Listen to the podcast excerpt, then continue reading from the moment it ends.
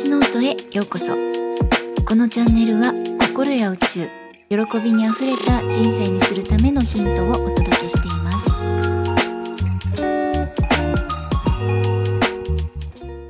皆さんいかがお過ごしですか？ゆみです、えー、本日は言葉が持つパワーについてちょっとお届けしたいなと思います。皆さん言葉が秘める力ってご存知ですか？の日本では言霊っていう言葉がありますね。で、古代の日本では言葉に宿る霊力を信じていて、言葉で表現したことが現実になるとも信じていたようです。で、またあの、今回は詳しい話は割愛しますが、というかあの、詳しくは勉強不足で語れないんですけれども、戦後 GHQ により日本語、主に漢字に制限がかけられたようなんですね。これってもう本当に日本語がとってもパワーを持っているので、使わせないようにしたっていうことだそうなんです。で日本という国とか、そして日本語の秘めたパワーって、まあ、深掘りしていくと、本当に深くて尊いなって思います。でそして私が、まあ、言葉が持つパワーってすごいなって思ったのがもう皆さんもご存知かもしれないんですけれどもあのお米とかパンとかお花とか生卵とかそれらの実験って見たことありますか？あの、ありがとうとか大好き、愛してるという優しくて幸せなプラスのエネルギーの言葉を一つの方にはかけてあげて、もう一つには大嫌いとかバカとかあち行けっていうネガティブなマイナスの言葉をかける。で、2、3週間経過を見るっていうものなんですね。で、結果は明らかで、ありがとう、大好きっていう言葉をかけられた方は、痛みが穏やかなんですね。悪くあんまなってないって感じ。で、マイナスの言葉をかけられた方は、もうすぐに傷んじゃって、悪くなってドロドロになる、溶けちゃう、カビちゃう、腐っちゃうっていう感じなんです。で、これぜひですね、ネットで動画とか画像とか探してみてください。で、私はその実験結果を見たとき、まあなんとなく感じてたんですけど、実際にこんなに影響するんだなって心底とっても驚きました。で、それまでは優しい言葉の方がなんとなくいいよねって感じだったんです。でも本当にこんなに影響するんだって目の当たりにしてびっくりしたんですね。で、それから言葉が持つ力とか使う言葉を大切にしようって少しずつ意識しました。で、私はあの前職で12、3年ぐらいコールセンターで働いていて、で、その際にオペレーターの品質管理というものがありました。あの、正しい言葉遣いに直していくっていうものです。で、その過程でどうやったらみんなこう正しい言葉遣いに直っていくかなってこう試行錯誤して今でもものすごく役に立っていることがあります。で私なりの修正する方法まあ当時は言葉遣いだったんですけれども5つの段階を設けました。で大前提の1つ目がやめたい言葉をしっかりと認識する、まあ、やめるって決めることですね。で2つ目がやめたい言葉を使ってしまって電話を切った後にあなんかさっき使っちゃったって気づけるようになる。で3つ目がやめたい言葉を言ってしまった今そのまさに瞬間に言っちゃったって気づけるようになる。で4つ目が今まさにやめたい言葉を発しようとしている自分に気づいてその言葉を使わないで別の言葉に変えられた。最後のゴールがやめたい言葉は使わなくなっただったんです。で、ずっとこれを使って修正をしてきました。で、これは話す言葉だけじゃなくて直したいこと全部に使えるって思ってるんですね。全部かどうかはちょっと言い過ぎかもしれないですけど。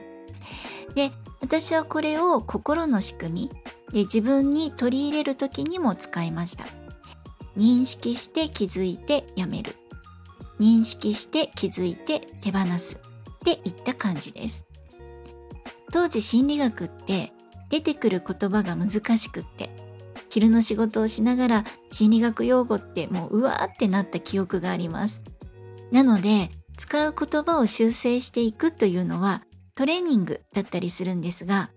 言葉を変えただけで人生が変わるなら、なんだか未来が明るくないって感銘を受けたのを覚えてます。で私たちは毎日脳内で6万もの思考が働いているそうなんですね。脳内のおしゃべりです。で、その一番の話し相手は実は自分自身だそうなんですね。そして脳内のおしゃべりの相手のその中でも大部分が自分にダメ出しをするエゴです。で、このエゴっていう脳内の悪いささやきは自分の人生にブレーキをかけてしまう作用があります。で、これはもう自分が傷つかないためのささやきでもあったりするんですが、エゴのささやきは全く幸せは招かないです。で、私は随分と長い間、このエゴに支配されてきました。どうせ私はうまくいかないとか、嫌われるとか、ダメ人間だと思われてるとか、自信がない、何をやってもダメだとか、もう人生否定語だらけでした。でも、そんな自分に思っているのなんてそんなことをですね自分に思ってるのなんてほとんど自分だけなんですよね。他人はそこまで自分のこと見てないんだなというのは心の仕組みとか宇宙の法則とかを学んで知りました。でもこのエゴの声によって起こってもない未来の想像あの、まあ、妄想ですねとかあと自分を責める声で心が揺れてしまって辛い時間が続くのは嫌だなって思います。なので、まず感謝の言葉とか優しい言葉を常に使うことを意識します。で、余談なんですけれども、我が家にはこう20個ぐらい、20鉢っていうんですか、20鉢の観葉植物がいてくれてます。で、お水あげるときに、みんないい子だね、大好きだよって歌いながらあげています。これを自分にもしてあげることが大事だと思うんですね。で私はこう日常生活の中で自分に対してのマイナスの言葉が出てきた時例えば私ってダメだなとかって思ってしまったらうんうんそんなことないとかうんうん全然大丈夫って思い直すようにしています。これトレーニングでだいぶできるようになってきました。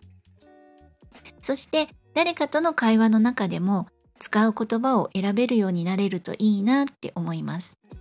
そして自分自身が